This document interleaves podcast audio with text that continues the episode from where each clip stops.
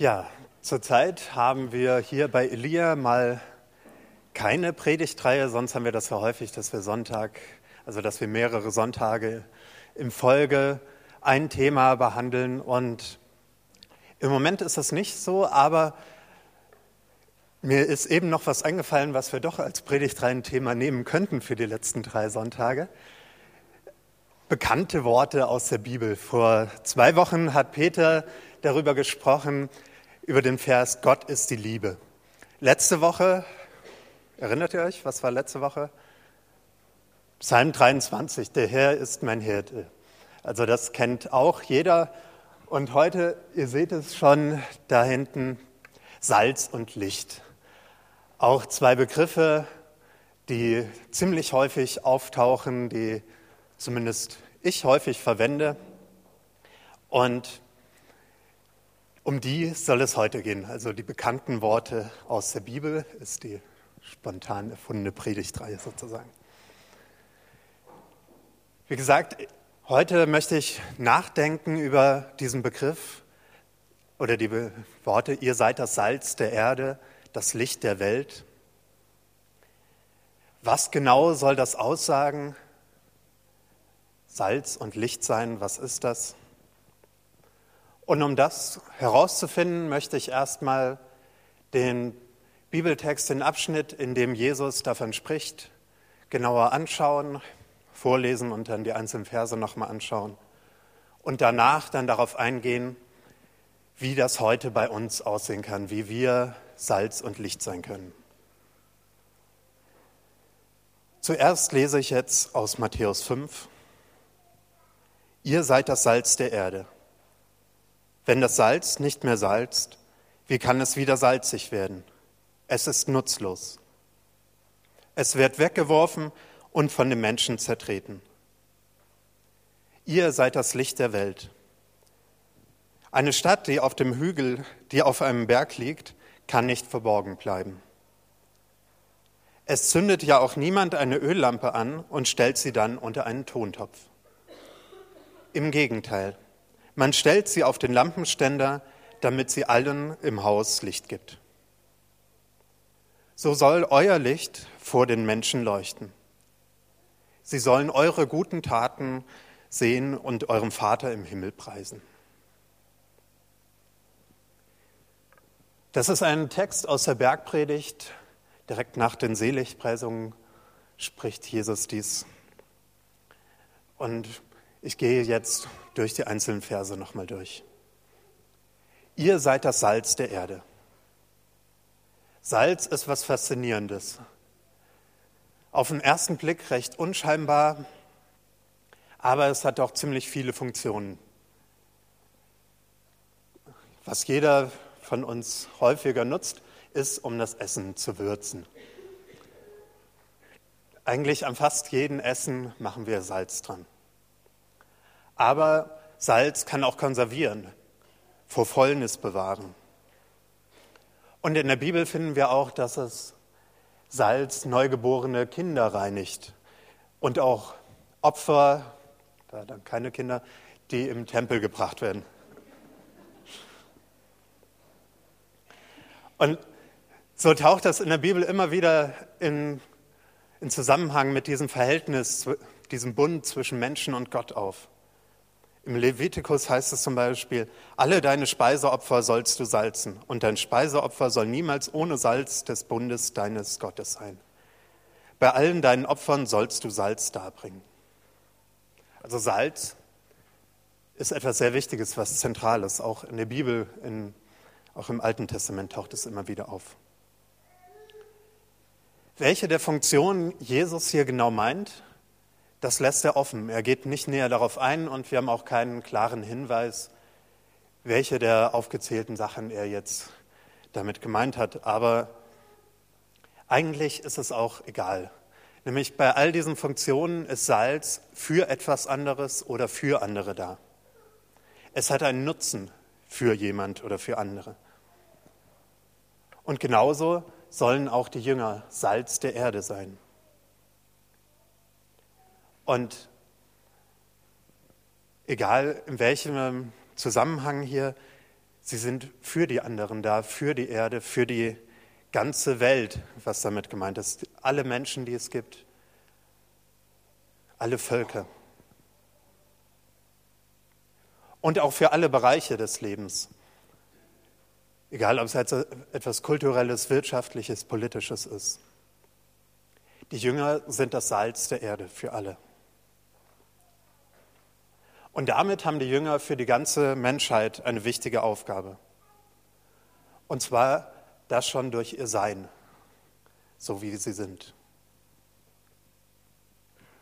Und wenn man hier sich das anschaut, dann spricht Jesus die Jünger als die an, die er zuvor die genannt hat, die nach Gerechtigkeit hungern, die Friedensstifter, die Barmherzigen. In diesem Zusammenhang steht das hier. Aber die Jünger sollen auch aufpassen, dass sie das nicht einbüßen, ja, dass sie das nicht einbüßen, ihre Funktion als Salz, indem sie nicht mehr das sind, was sie sein können und was sie eigentlich sind. Wenn das Salz nicht mehr Salz, wie kann es dann wieder salzig werden? Es ist nutzlos. Es wird weggeworfen und von den Menschen zertreten. Nicht salzendes Salz, komische Sache. Damals, man kann so erklären, dass damals Salz nicht so rein war, dass es viele Rückstände gab von Erde, Mineralien, Pflanzen. Aber vielleicht meint Jesus noch nicht mal das, sondern dass wirklich das, was die Jünger elementar sind, was sie eigentlich sind, dass sie diese Funktion verlieren, was eigentlich unmöglich sein sollte. Auf jeden Fall, wenn Salz nicht mehr salzt, ist es bedeutungslos. Es wird weggeworfen, auf die Straße geschmissen und dann zertreten. Davor warnt Jesus. Die Jünger sollen nicht das verlieren, was sie sind. Sie sind Salz und als Salz sollen sie salzen.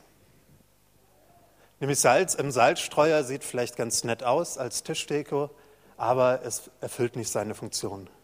Es muss ausgestreut werden, es muss verteilt werden, um zu wirken. Und so können dann ein paar wenige Jünger eine ziemlich große Bedeutung haben und Funktion haben. Der kleine Haufen Salz, der eine Teelöffel Salz neben dem großen Berg an Mehl und anderen Zutaten, ist sehr wichtig und auch wirksam. Und Jesus bleibt nicht bei diesem Bild vom Salz, sondern er geht noch weiter. Ihr seid das Licht der Welt. Das Licht der Welt, sonst ist das Licht der Welt immer auf Gott bezogen, auf Jesus. Das heißt, Jesus ist das Licht der Welt. Aber an diesem Licht, an diesem Licht bekommen die Jünger Anteil, weil sie mit Jesus, mit dem Licht der Welt verbunden sind. Und dadurch können auch sie Licht der Welt sein. Aus sich heraus können sie eigentlich gar nicht leuchten, aber denn sie sind Menschen, sie sind Sünder. Aber Jesus sagt zu ihnen, ich bin das Licht der Welt. Wer mir nachfolgt, der wird nicht wandeln in der Finsternis, sondern wird das Licht des Lebens haben. Sie werden das Licht des Lebens haben und dadurch das Licht der Welt sein. Und dieses Licht, das wird gesehen. Eine Stadt, die auf dem Berg liegt, kann nicht verborgen bleiben. Eine Stadt hoch oben auf einem Berg, bei dem nächsten Bild sehen wir so eine Stadt, die, man sieht nicht so viel, aber ihr erkennt eine Stadt, die auf dem Berg liegt, die sieht man, die sieht man vom Weiten, wenn man ankommt, die ist nicht irgendwo im Tal verborgen. Und man kann sie auch nicht so einfach verstecken. Und ebenso wenig können die Jünger verborgen bleiben, wenn Jesus durch sie leuchtet. Diese Stichworte Licht, Stadt auf dem Berg, die erinnern an etwas aus dem Alten Testament bei den Propheten. Da spricht, da heißt es im Jesaja, Jesaja 2, es kommt eine Zeit, da wird der Berg, auf dem der Tempel des Herrn steht, unerschütterlich feststehen und alle anderen Berge überragen. Alle Völker strömen zu ihm hin. Überall werden die Leute sagen, Kommt, wir gehen auf den Berg des Herrn, zu dem Haus, in dem der Gott Jakobs wohnt. Er soll uns lehren, was recht ist. Was er sagt, wollen wir tun. Denn vom Zionsberg in Jerusalem wird der Herr sein Wort ausgehen lassen. Er weist die Völker zurecht und schlichtet ihren Streit. Dann schmieden sie aus ihren Schwertern Flugscharen und aus ihren Speerspitzen Winzermesser. Kein Volk wird mehr auf das andere, kein Volk wird mehr das andere angreifen und niemand lernt mehr das Kriegshandwerk. Auf, ihr Nachkommen Jakobs, lasst uns in dem Licht leben, das vom Herrn ausgeht. Auf diese Sachen spielt Jesus hier an, dieses Licht, das vom Herrn ausgeht, die, die Stadt, die auf dem Berg ist, auf dem Berg Zion, der Tempel, wo Gott da ist. Und alle Völker, die ganze Welt strömt dahin, weil sie das sieht, weil sie diese Faszination, die vom Gottesvolk ausgeht, erkennt und davon angezogen wird. Und ein Grundwert hier ist ganz eindeutig Frieden, Gewaltlosigkeit. Die Schwerter werden zu Flugscharen umfunktioniert. Und das ist auch spannend. Hier kommen wirklich alle Völker zusammen. Die ganze Welt. Und es gibt keine Abstufungen zwischen Freunden und Feinden. Das Licht der Welt ist auf dem Berg und dahin strömen alle Völker. Den Jüngern wird damit gesagt, dass sie dieses neue Gottesvolk, dieses neue Jerusalem sind, dass sie eine Wirkung haben, die auf die ganze Welt abfärbt und wovon die ganze Welt fasziniert ist. Und gerade die Gegenwart Gottes in den Jüngern wird hier betont. Im Tempel, der auf dem Berg ist, da ist Gott gegenwärtig. Das Licht der Jünger wird gesehen. Zumindest so lange, wie sie nichts dagegen tun. Es zündet ja auch niemand eine Öllampe an und stellt sie dann unter einen Tontopf. Im Gegenteil, man stellt sie auf den Lampenständer, damit sie allen im Haus Licht gibt. Die Situation damals mit den Öllampen und dem Haus ist ein bisschen anders als heute. Da ist kein Haus gedacht mit mehreren Stockwerken und ähm, sechs verschiedenen Zimmern, sondern ein Haus, was hauptsächlich oder was nur aus einem Zimmer besteht. Und wenn ich in so einem Haus eine kleine Öllampe anzünde und sie in die Mitte auf einen Ständer, so wie auf diese rote Säule, draufstelle, dann bekommen alle, die in dem Haus, alle, die in diesem Zimmer sind, Licht. Und so sollen auch die Jünger leuchten. Wieder für alle, das wird wieder betont, also ohne Einschränkungen, dass sie nur für eine bestimmte Gruppe leuchten sollen. Aber auch hier warnt Jesus wieder davor, dass diese Funktion verloren geht. Er warnt davor, dass die Erfüllung dieser Verheißung und dieser Sendung der Jünger, dass die Jünger sich dabei selber im Wege stehen. Durch die Jünger soll Jesus leuchten und sie sollen es nicht verstecken. Das ist übrigens völlig anders gemeint als die Redensart, die daraus entstanden ist, sein Licht unter den Scheffel stellen. Nämlich hier geht es nicht darum, um besondere Fähigkeiten, die ich als Mensch habe, sondern um das, was Gott durch uns Menschen tut. Nicht der Mensch und seine Fähigkeiten und seine große Kompetenz oder so soll sichtbar und erkennbar werden, sondern der dahinterstehende Vater im Himmel. So soll euer Licht vor dem Menschen leuchten, sie sollen eure guten Taten sehen und eurem Vater im Himmel preisen.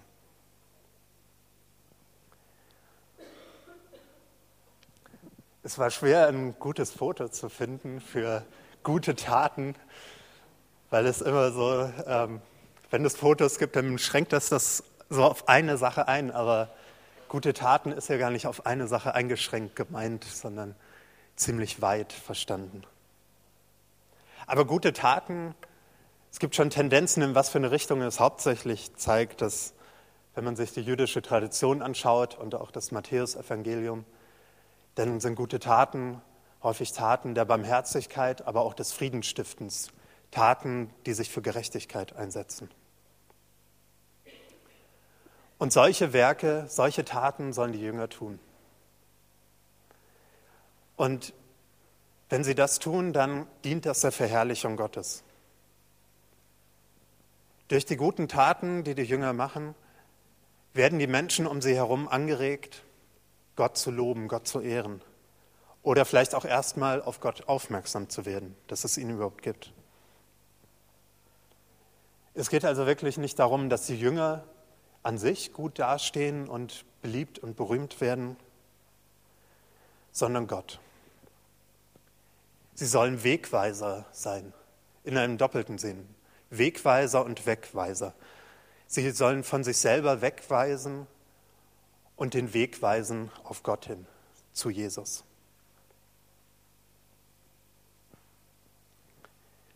Ja, ausgehend von diesem Text, wo Jesus das den Jüngern zuspricht, dass sie Licht der Erde, äh, Licht der Welt, Salz der Erde und die Stadt auf dem Berg sind, möchte ich nun überlegen, was es heute bedeutet und wie Salz und Lichtsein aussehen kann. Wie können wir für die Menschen um uns herum, für die ganze Gesellschaft, wie können wir da salzen, wie können wir da leuchten? Der katholische Theologe Gerhard Lofink spricht da von der Kontrastgesellschaft. Kontrastgesellschaft meint er, so, meint er nicht, dass es so eine extra Gesellschaft ist, die komplett abgekoppelt ist, sondern in der Gesellschaft ein Kontrast. Ein Kontrast zu, zu der Welt, so wie Salz ein Kontrast zu dem Mehl bildet.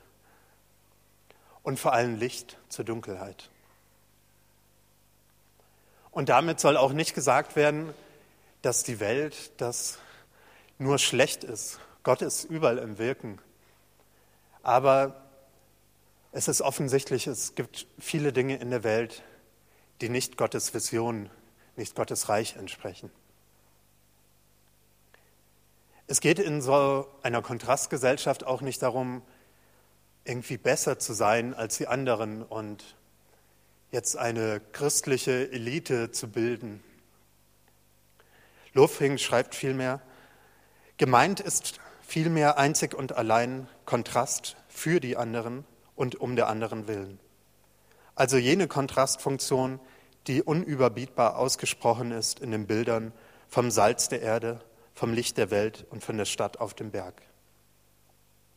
Gerade weil die Kirche nicht für sich selbst, sondern ganz und, und ausschließlich für die Welt da ist, darf sie nicht zur Welt werden, sondern muss ihr eigenes Gesicht behalten. Falls sie ihre Konturen verliert, ihr Licht auslöscht und ihr Salz schal werden lässt, kann sie die übrige Gesellschaft nicht mehr verändern.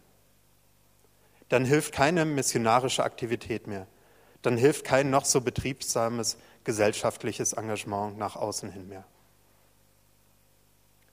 Kontrast für die anderen und um der anderen willen. Die Kirche ist in der Welt und für die Welt aber wie Jesus mal sagt, nicht von der Welt. Die Kirche ist in eine Welt gesandt, die dem Reich Gottes in vielen Punkten widerspricht. Fallen die Seligpreisungen, die direkt vor dieser Stelle stehen, fallen die zeigen, wie unterschiedlich das aussehen kann, was für ein starker Kontrast das ist. Kirche für die Welt aber keine Kirche, die sich auflöst in der Welt, sondern die ihre Konturen behält und keineswegs selbst wird. Eine Kirche, die leuchtet, durch die Gott leuchtet, die salzt, die die Welt schmackhaft macht. Vorbilder dafür, Vorbilder für eine solche Kontrastgesellschaft sind natürlich Jesus und auch die ersten Christen.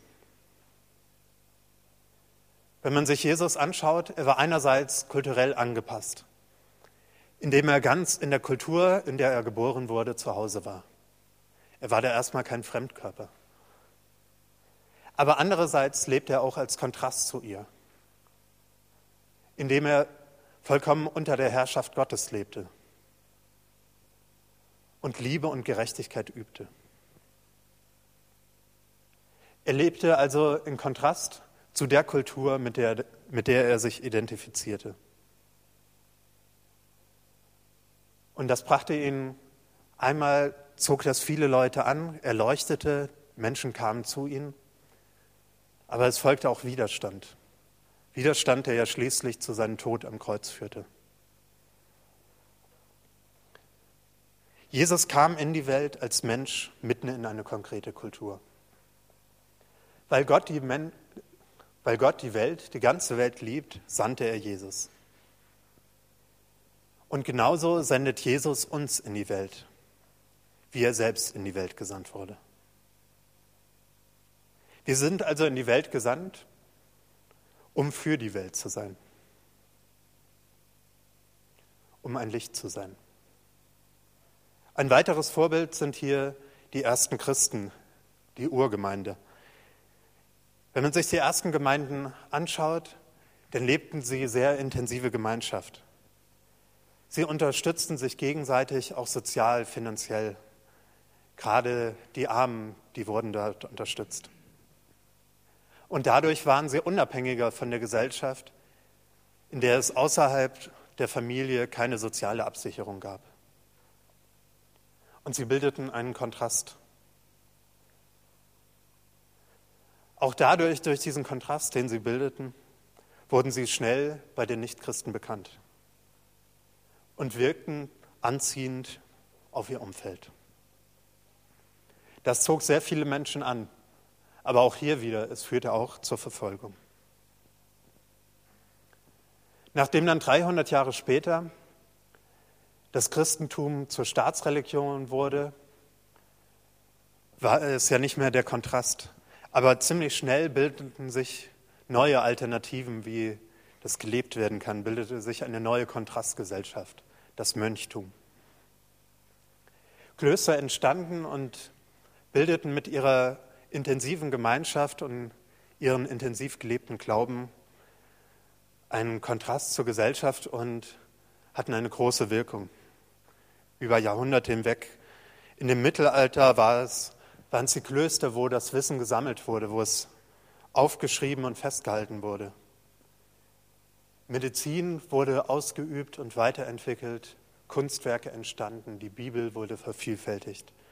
All das ging vom Kloster aus. Und auch heute gilt noch, dass christliche Gemeinschaft Anziehung ausübt und Einfluss hat, wenn sie als Alternative sichtbar wird. Für die Zeitschrift Ora, bei der ich mitarbeite, durfte ich für die letzte Ausgabe drei christliche Gemeinschaften interviewen und dann in der Zeitschrift vorstellen. Und da ist es faszinierend zu sehen, wie diese Gemeinschaften an ganz unterschiedlichen Orten, in einer Wohnung für Jugendliche in Karlsruhe, sozialen Brennpunkt, in Erfurt und die anderen im Szenebezirk mitten in Berlin, wie die da Gemeinschaft leben, wie sie gemeinsam Glauben leben und wie das auf die Menschen um sie herum Auswirkungen hat und wirklich leuchtet. Immer mehr Menschen sehnen sich nach echter Gemeinschaft. Die Aufgabe für uns heute ist also nicht, gesellschaftliche Strukturen und Lebensentwürfe zu bewahren, sondern sie erstens zu hinterfragen und zweitens eine alternative Kultur zu suchen und sie dann auch zu leben und zu vermitteln.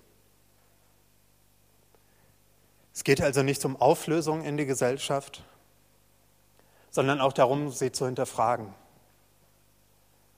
Kritik an der Gesellschaft, an den Lebensstil, den ja, wir alle eigentlich leben, ist immer wieder notwendig. Aber damit Kritik gehört wird, ist ja bekanntlich gute Beziehungen notwendig oder Autorität. Wenn ein guter Freund mich kritisiert und mir etwas sagt, dann höre ich zu. Und auch wenn ein Dozent von mir eine Hausarbeit kritisiert und ähm, da etwas sagt, auch dann höre ich zu. Aber wenn jetzt ein Fremder auf mich zukommt und mir irgendwas sagt, denke ich, hm, was interessiert mich das? Und daher ist es notwendig, erstmal so eine Beziehung, eine gute Beziehung aufzubauen und Autorität zu gewinnen, bevor wir überhaupt kritisieren können. Ein Beispiel, was jetzt schon drei, vier Jahre zurückliegt. Wenn ein, irgendein Pfarrer über sexuelle Verwahrlosung in Deutschland ein Buch schreibt, dann interessiert das erstmal fast keinen.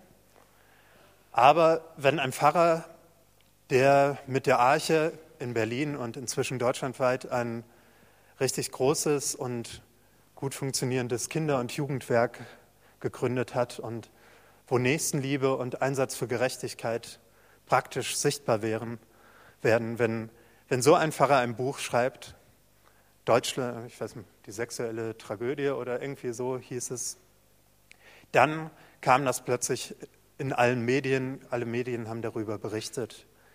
Viele haben dieses Buch gelesen, die Kritik kam an, weil er Beziehungen aufgebaut hat und Autorität gewonnen hat.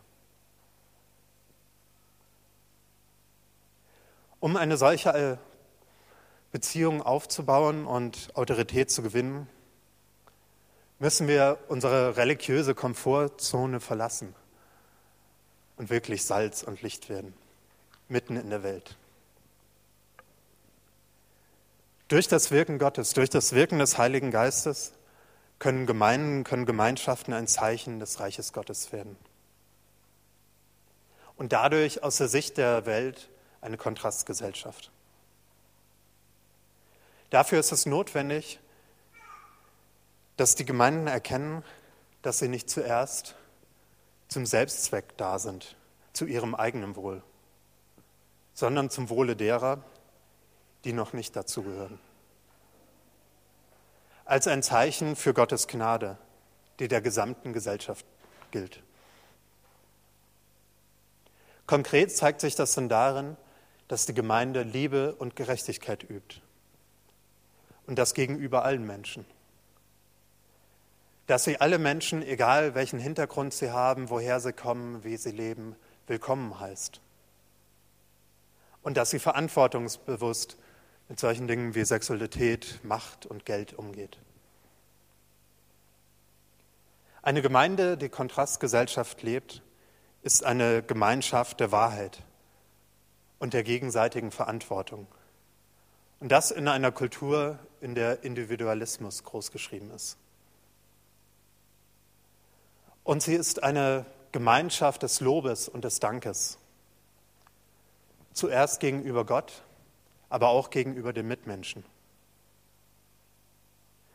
Und eine, und eine Gemeinschaft, die, wie gesagt, nicht für sich selbst, sondern zuerst für die anderen im Umfeld da ist. Ich glaube, dass es wirklich notwendig ist, dass wir Alternativen suchen, dass wir schauen, wo wir so ein Kontrast in der Gesellschaft sein können. Es gibt ziemlich viele Punkte, die ich aufzählen könnte, wo an der Gesellschaft irgendwas nicht stimmt, wo wir dran arbeiten könnten. Am Freitagabend waren Conny und ich in Fürth bei Erwin Pelzig. Ähm, der hat drei Stunden lang mit nur einer kurzen Pause zwischendrin eigentlich Gründe geliefert, sich als Salz und Licht in der Gesellschaft einzusetzen. Und der hat sehr schön aufgezeigt, wo überall etwas schief läuft, wo Sachen verdreht sind und wo wir Salz und Licht sein könnten. Aber ich lasse das jetzt, das alles aufzuzählen. Eine Sache will ich nur nennen, die unabhängig von Erwin Pelzig, die mich letzte Woche, wo ich wirklich einen Schrecken bekommen habe, als ich das gelesen habe. Das Bundesverfassungsgericht, ich weiß nicht, ob ihr es mitbekommen habt, hat sich letzte Woche mit den Leistungen, die Asylbewerber bekommen, beschäftigt. Und Sie haben relativ deutlich gesagt, dass das, wie es so ist, dass diese Sätze, die übrigens seit 1993 unverändert sind, dass die nicht ganz ausreichen, dass die eigentlich nicht zum Leben reichen, dass das der Menschenwürde nicht entspricht. Und dann in dem Artikel auf tagesschau.de steht mittendrin ein Satz, dass der, ähm, wie hieß er, der Rechtsvertreter der Bundesregierung, Keil, äh, Keil Heilbronner, hat gesagt, die Menschenwürde müsse im Zusammenhang mit der Migrationspolitik auf europäischer Ebene gesehen werden. Okay, also jetzt muss auch schon, es ist auch Menschenwürde plötzlich ein flexibler Begriff, wo europäische Irgendwas-Politik jetzt wichtiger ist als Menschenwürde. Also der eine Mensch hat so viel Menschenwürde und der andere, weil er woanders herkommt, ein bisschen weniger. Komische Sache. Also wenn ich sowas lese, wenn ich sowas mitkriege, dann denke ich, es ist wirklich nötig, dass wir einen Kontrast bilden, dass wir da leuchten, dass wir ein Salz sind.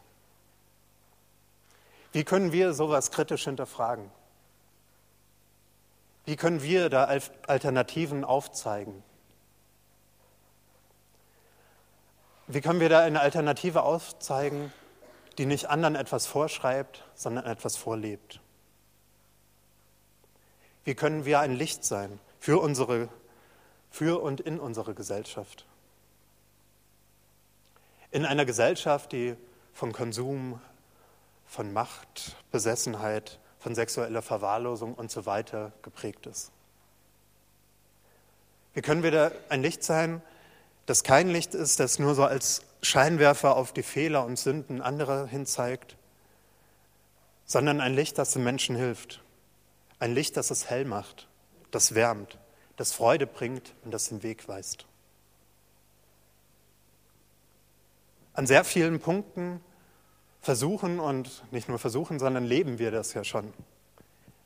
Jeder von euch in seiner Familie, in der Schule, an der Arbeit, da, wo ihr lebt, in eurer Nachbarschaft.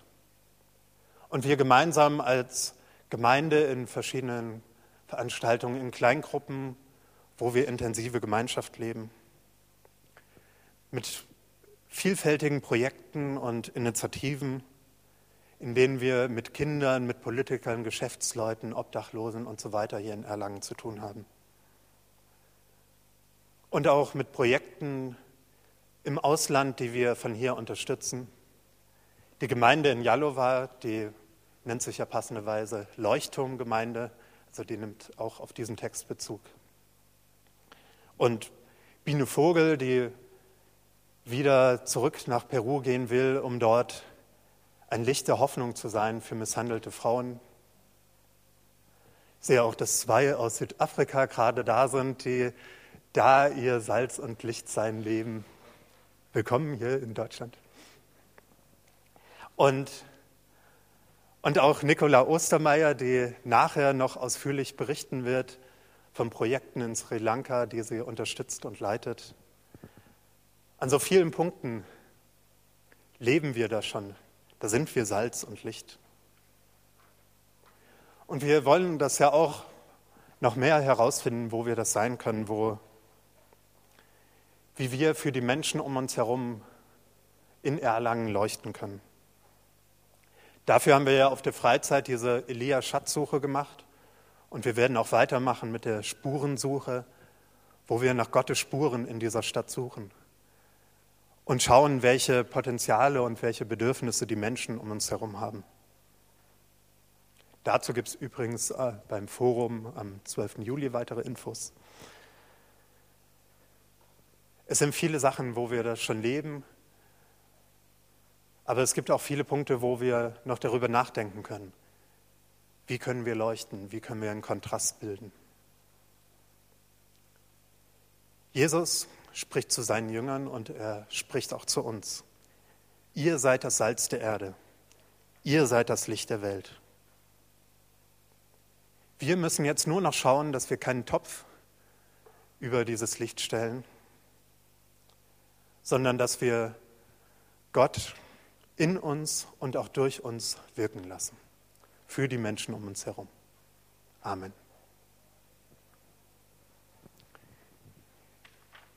Jetzt wollen wir uns noch einen Moment Zeit nehmen, wo ihr über diese Fragen nochmal nachdenken könnt. Wie, wie ist das mit dem Salz und Licht?